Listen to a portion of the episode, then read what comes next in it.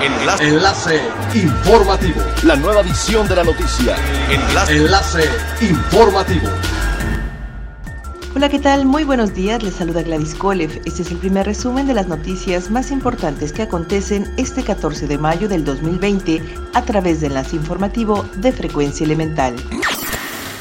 Los casos confirmados de COVID-19 en México se dispararon 45% en la última semana.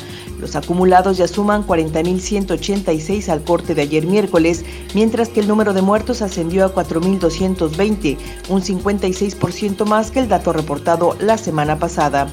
La Ciudad de México, Baja California y el Estado de México son las entidades federativas con mayor número de decesos. La Secretaría de Salud reporta que todos los estados del país cuentan por el momento con disponibilidad en camas tanto de hospitalización general como con ventilador. Mientras prácticamente todos los actores del sector turístico se preparan para una nueva era cuando termine la cuarentena del COVID-19 y se reinicien las actividades, tanto Booking Holdings como TripAdvisor consideran que no habrá un cambio sustancial en la forma de hacer el turismo o como la conocíamos antes de la pandemia.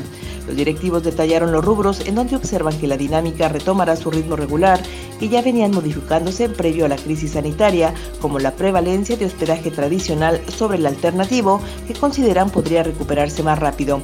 No obstante, coincidieron que la hotelería formal retomará su ritmo tarde que temprano.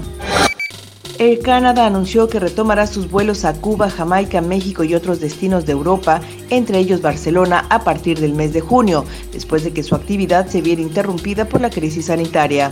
La aerolínea precisó que la recuperación de las operaciones se realizará de forma gradual y que dependerá de las restricciones de viaje que levante o aprueben los gobiernos de los destinos en los que opera. Es elemental tener buena actitud y mantenernos positivos, por ello también las buenas noticias son elementales.